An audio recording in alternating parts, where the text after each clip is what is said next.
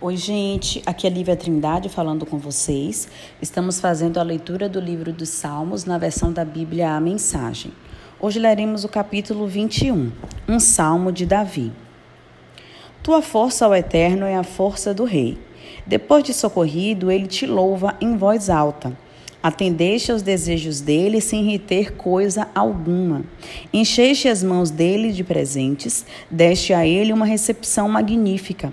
Ele queria uma vida tranquila e a obteve de ti. Conseguiu mais ainda, uma vida longa. Tu elevaste às alturas, com o brilho de uma nuvem majestosa. Depois o vestiste com as cores do arco-íris.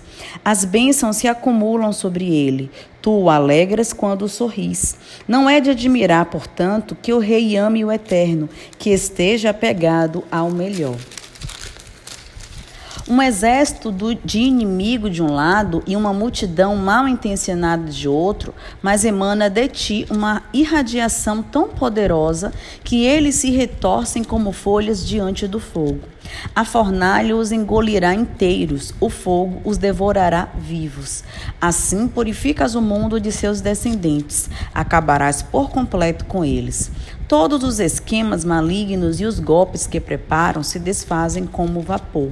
Eles batem em retirada porque não conseguiriam te enfrentar. Mostra tua força ao Eterno, para que ninguém deixe de percebê-la. Ao cantarmos, espalharemos as boas notícias.